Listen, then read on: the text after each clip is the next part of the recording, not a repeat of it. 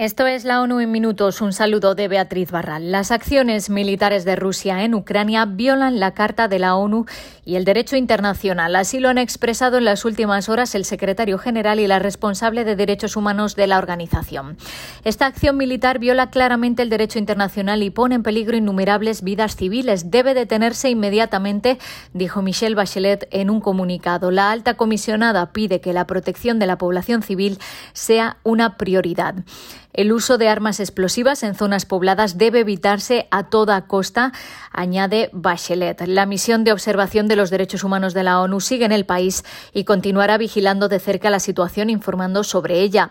La alta comisionada asegura que también está en marcha una guerra de información, por lo que considera particularmente crucial vigilar de cerca e intentar verificar los informes sobre violaciones de los derechos humanos.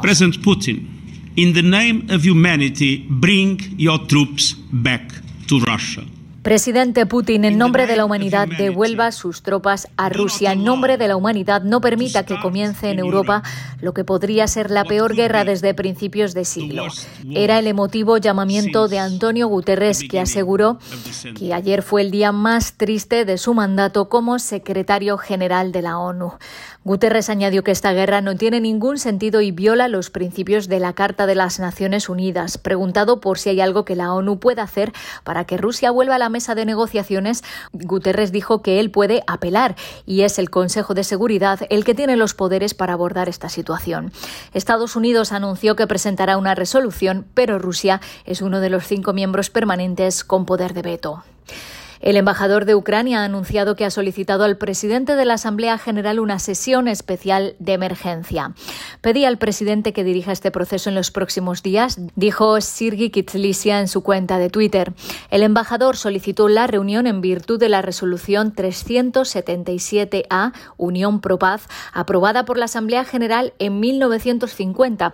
Este texto establece que si el Consejo de Seguridad, por falta de unanimidad entre sus miembros permanentes, deja de cumplir con su responsabilidad primordial de mantener la paz y la seguridad internacionales, la Asamblea General examinará inmediatamente el asunto para que los miembros puedan adoptar medidas colectivas que en el caso de quebrantamiento de la paz o acto de agresión puede incluir el uso de fuerzas armadas cuando fuere necesario a fin de mantener o restaurar la paz y la seguridad.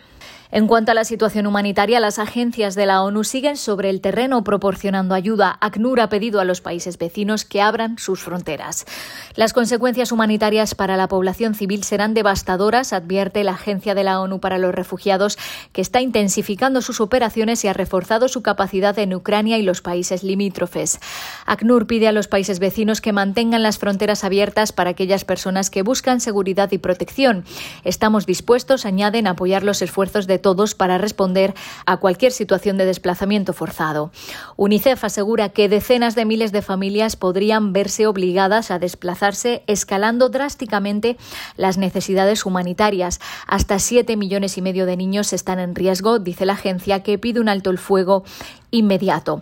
UNICEF está transportando ya agua potable y posicionando suministros lo más próximo posible a las comunidades cercanas a la línea de contacto y coordinando con los municipios de la zona para garantizar que la ayuda llegue inmediatamente. Y un apunte de Colombia porque la Oficina de Derechos Humanos pide que se refuercen las medidas de protección a los defensores y líderes comunitarios ante el incremento de la violencia desde principios de año en varias regiones del país.